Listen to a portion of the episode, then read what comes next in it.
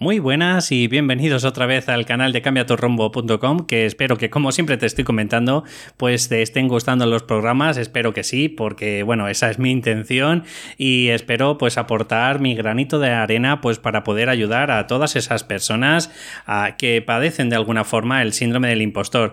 Buenas vikingos porque ya sabéis que eh, estoy como muy unido a ese concepto y, os aporto y os intento ayudar con tener una mentalidad para que poquito a poco vayáis teniendo esa mentalidad de guerrero, de, ser conscientes de que estamos aquí para crecer y que todos los proyectos, todos los problemas y todas las cosas que nos ocurren en la vida de alguna forma nos invitan a ser cada vez más grande. Por eso me centro en ayudar a través de, pues, de creencias, porque ya sabéis que, intento, vamos, soy experto en, en creencias limitantes y eh, las modifico a través, por ejemplo, de herramientas como es el Psyche, pues o el Psyche, ayudo eh, a tener esa actitud y esa mentalidad necesaria pues para emprender, pues para enfocarse, para centrarte en objetivos que te apasionan, que son tu propósito de vida y que de alguna forma pues no te sientas bloqueado como estás sintiéndote en estos momentos, que procrastines o que tengas parálisis por análisis, pues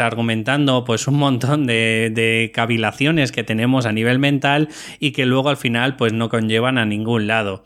Deciros pues eso, pues que eh, en la medida de lo posible pongáis en contacto conmigo, tengamos, eh, podemos tener o bien un proyecto o un proceso en el que pues te voy a ir dando unas herramientas para ir enfrentándote a esos miedos que te paralizan o bien podríamos hacer pues un proceso de tres eh, sesiones en el que yo utilizo normalmente si hay una creencia muy enquistada, por ejemplo, no me siento con la capacidad suficiente pues para hacer tal cosa y a través de esas tres sesiones pues eh, y a través de la técnica del Psyche pues te ayudaré a tener unas creencias mucho más potentes y tener pues unas emociones mucho más alineadas con tu objetivo.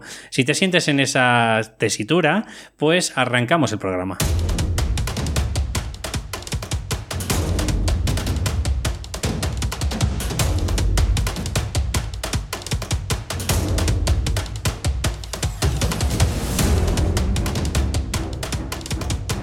Pues ya estamos por aquí y bueno, hoy me quiero centrar en, bueno, para mí es uno de los puntos más grandes o más importantes, por supuesto que sí, que, tenemos que tratar con el tema de la psicología y con el tema del coaching.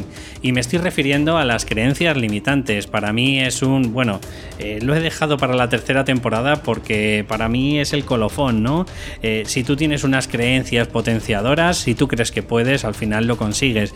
Pero si tienes unas creencias que limitantes que te bloquean, que, empiezas a pensar de lo que vales y lo que dejas de valer, eh, tienes una identidad pues un poquito más mermada que otras personas, pues probablemente no vas a tener la capacidad, la actitud, la mentalidad, la resiliencia ¿no? que podemos tener a la hora de perseverar y de conseguir eh, objetivos y que a lo mejor pues a medio o corto plazo somos incapaces de conseguir, como podría ser, por ejemplo, imagínate si te quieres preparar o quieres sacarte un grado de universidad, pues imagínate eh, si pensáramos que en tres meses íbamos a conseguirlo, ¿no? Pues es muy improbable.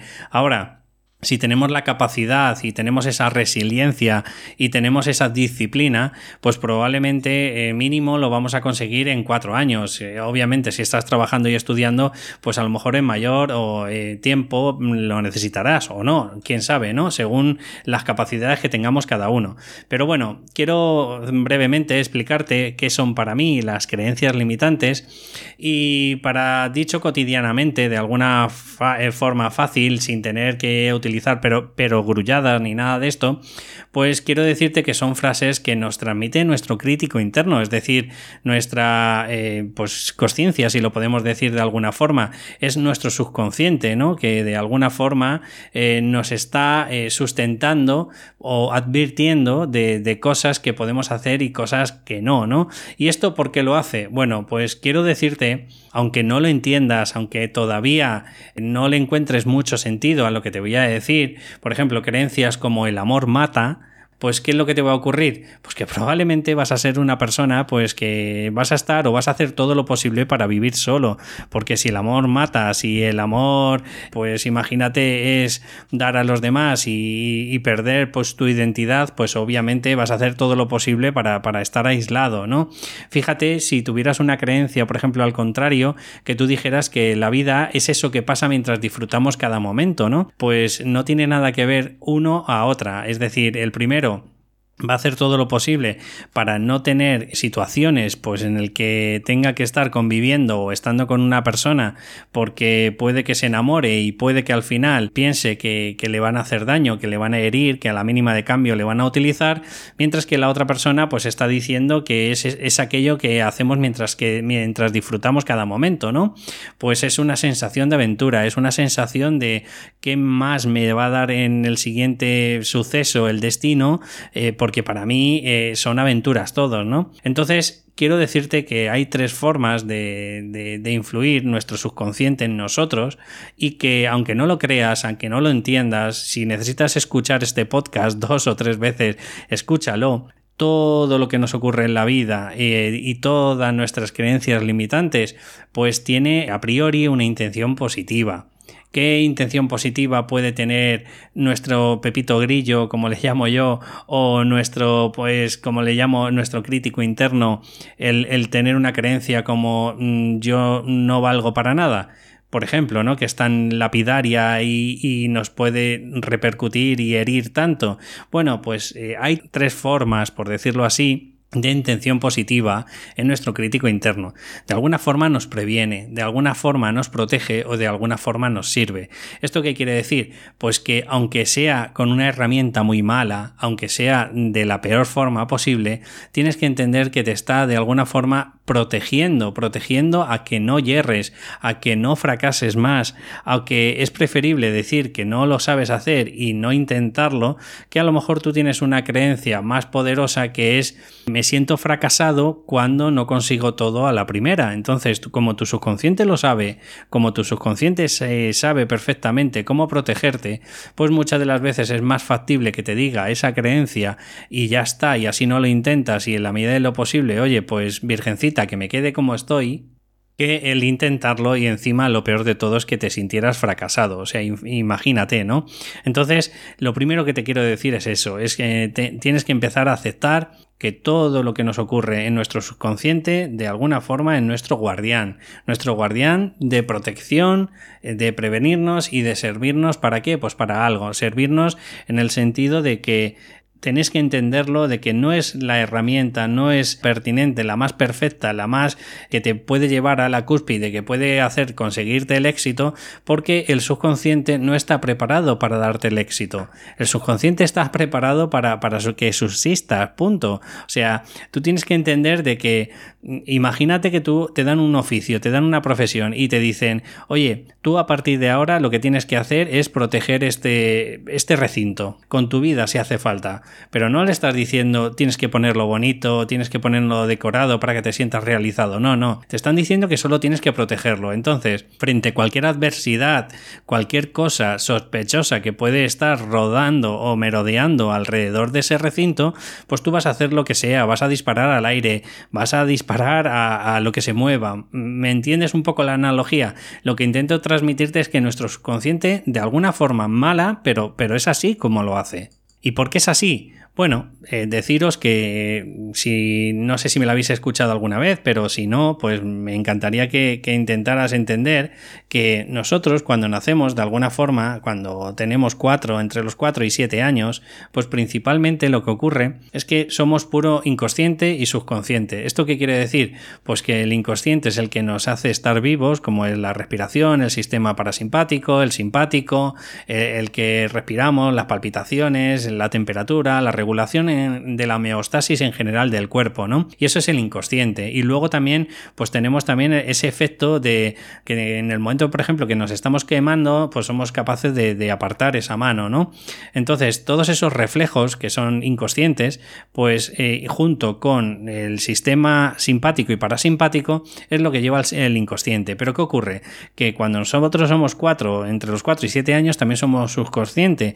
Y ese subconsciente es como unas herramientas muy básicas para entender la vida. Claro, tú cuando llegas a esta vida tan preciosa y como puente tienes a tu madre y a tu padre, pues ¿qué lo que ocurre? Que tu madre y tu padre para ti son dioses. Es el puente que te une de ti hacia el mundo, porque normalmente nos llevan al cole, nos llevan a si vamos a ver a los primos, nos llevan al pueblo y entendemos que ellos son nuestros dioses, somos, son los causantes o son los, eh, los que nos dan esa posibilidad de conocer más cosas. ¿Qué ocurre? Que en esa edad pues empezamos a pensar que si, por ejemplo, un día papá y mamá vienen cabreados, vienen molestos, vienen eh, cansados y en mayor o menor medida hay alguna situación en el que, por ejemplo, nos dan una mala contestación o te dicen quita de aquí, niño, que me estás cansando o lo que sea, bueno, en definitiva, cualquier feedback negativo, pues ¿qué es lo que ocurre? Que nuestras herramientas básicas, que es el subconsciente,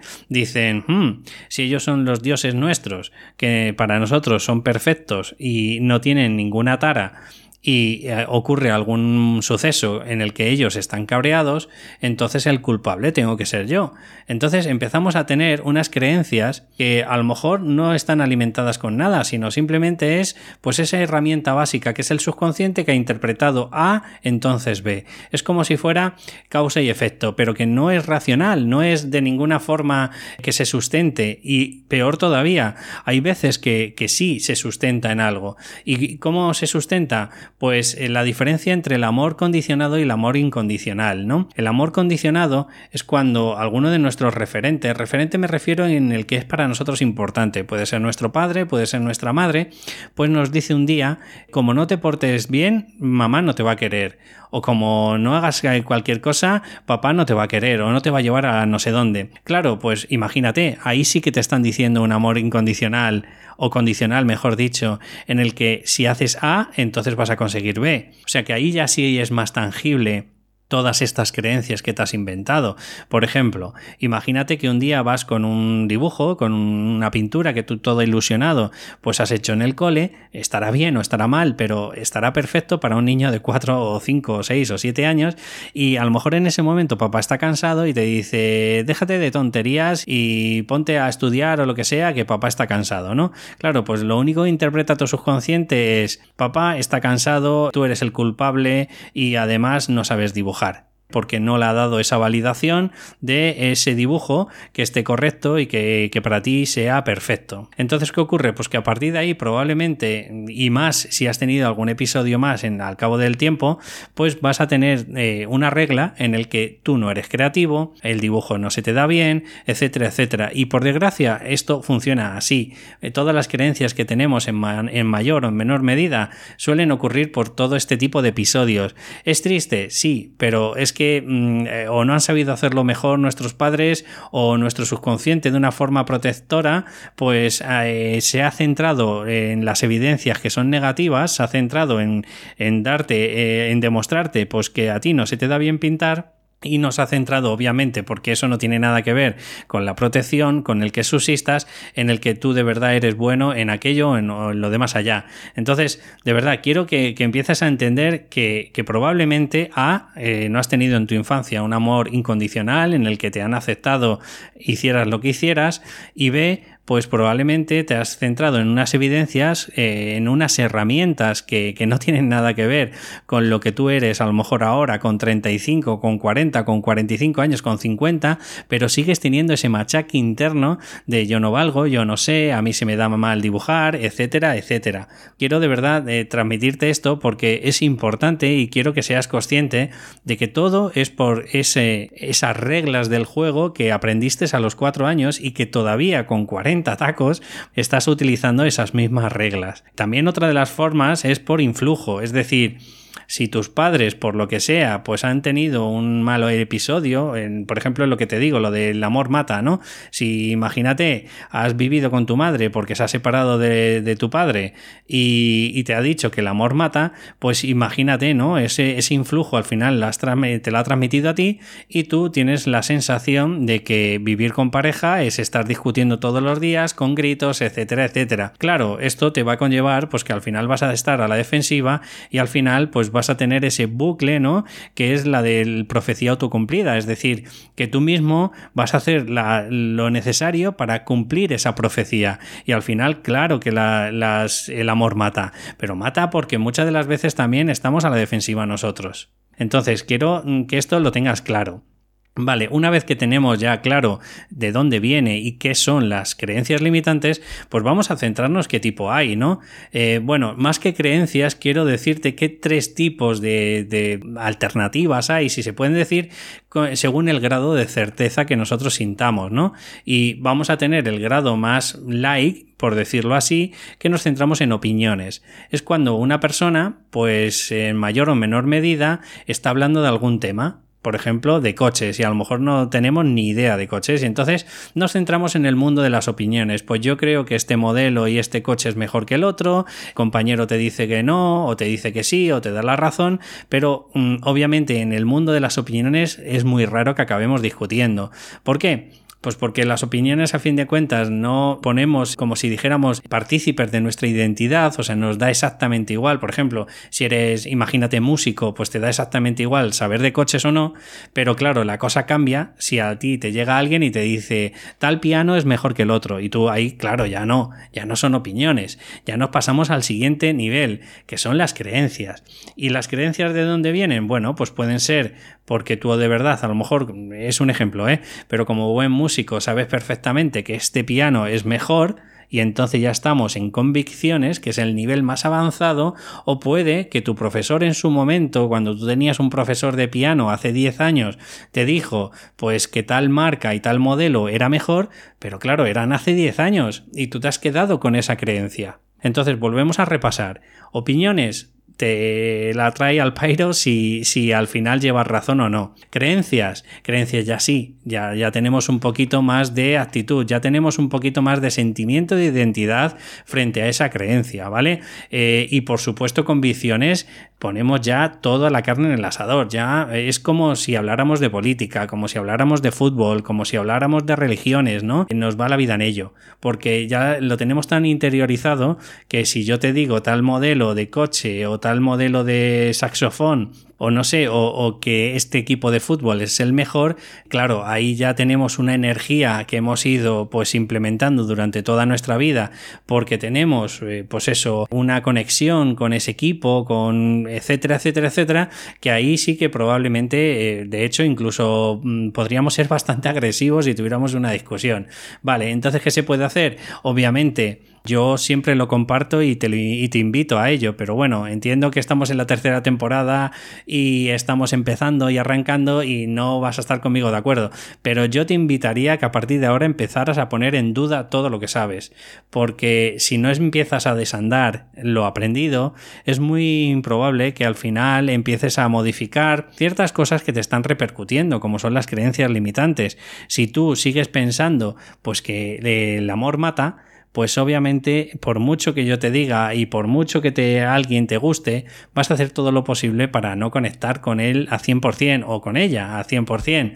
Y, o al revés, si tú dices que, por ejemplo, que el emprendimiento, pues lo único que haces es perder el dinero y no conseguir nada, o, o yo qué sé, o pues que mm, solo consiguen clientes la gente del marketing, pues claro, si tú tienes esa creencia muy enraizada, pues vas a hacer todo lo posible para nunca conseguir clientes. No sé si me estás viendo un poco gráficamente, pero bueno, quiero tirar un poco más para adelante, aunque este capítulo va a ser un poquito más largo, porque ya te digo que es el colofón, es el, principal, es el truncal, ¿no? Que se dice muchas de las veces en la universidad, y quiero que seas consciente de por qué, de dónde vienen, qué tipo de creencias hay, y ahora nos vamos a centrar en, en cómo cambiar una creencia. Vale, ¿cómo podemos cambiar una creencia?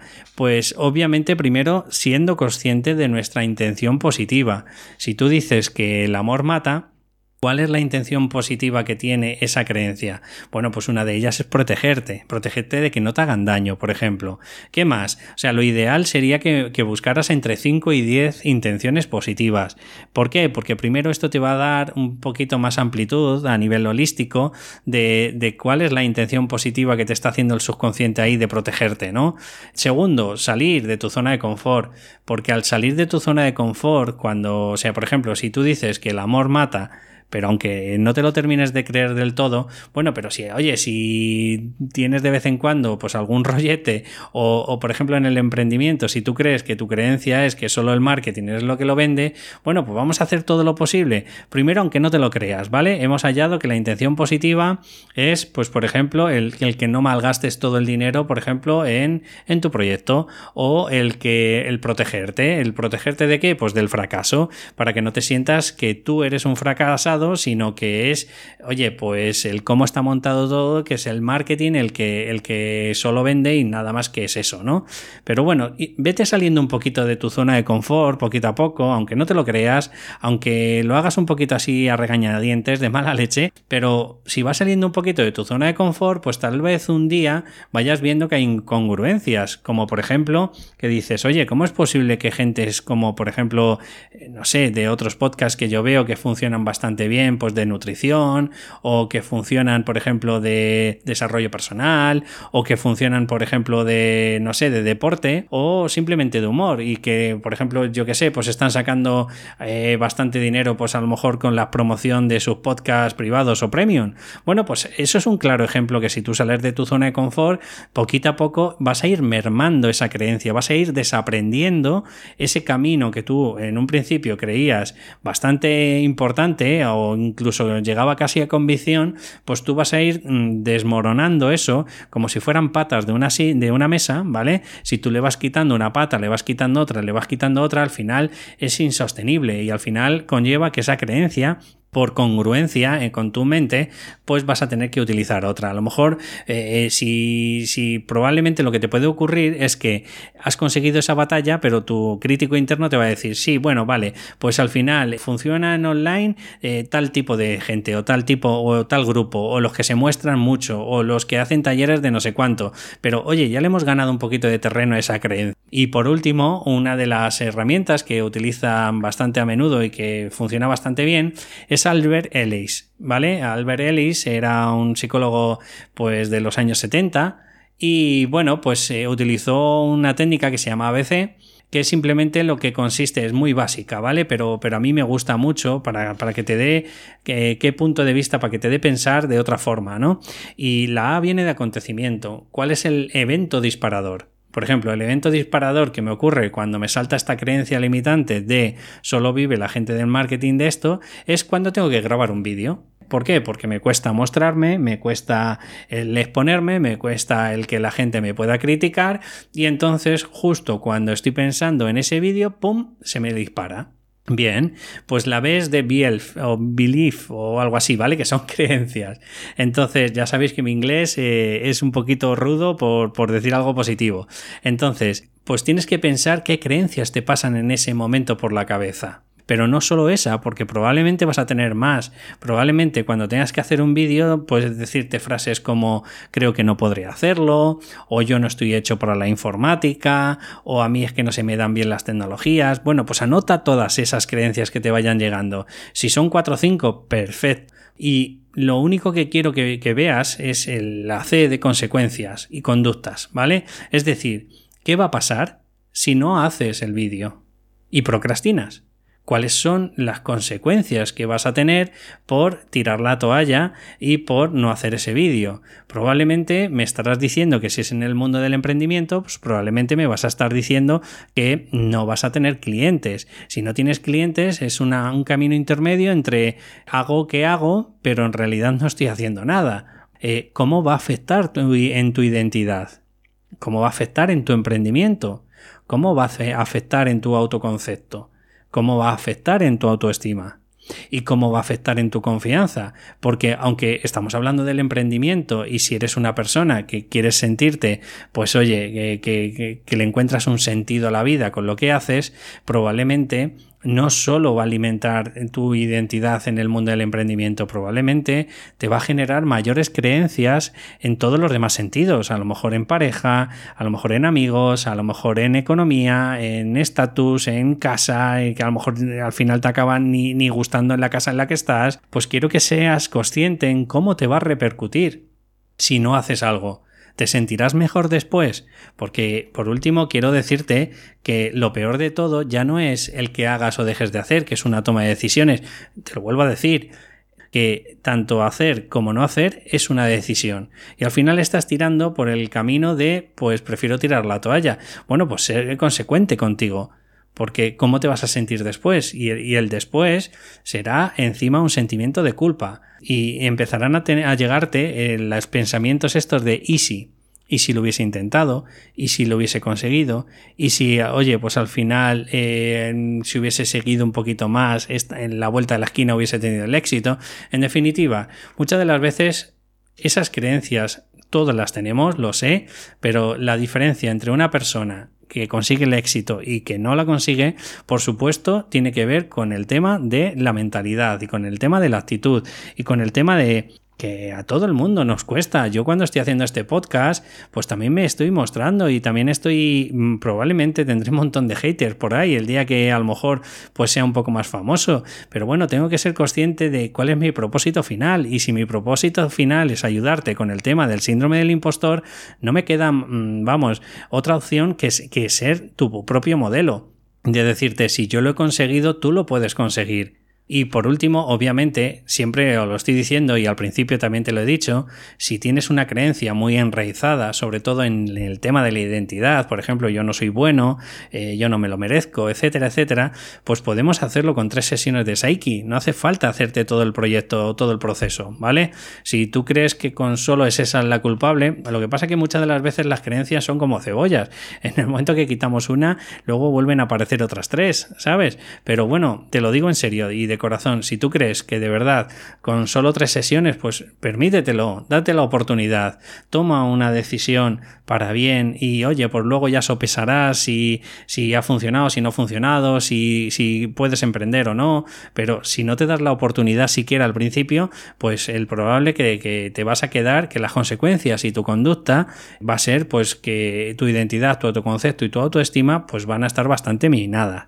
Bueno, por último, ya lo único que me queda es, como siempre, que si te ha gustado, que es un poco más largo este podcast, pues que en la medida de lo posible, pues me des una valoración de 5 estrellas. Si lo haces a través de iTunes y si lo haces a través de iBox o cualquier otra plataforma, pues por fin ponme un me gusta, un comentario que primero me dará la oportunidad de conocerte un poco más, eh, de saber, oye, cuáles son tus miedos, de saber mm, cuáles son tus objetivos. Y segundo, pues por supuesto, si me das la oportunidad también tendré, oye, pues una mayor eh, aceptación por estas plataformas iré posicionándome poquito a poco un poquito más.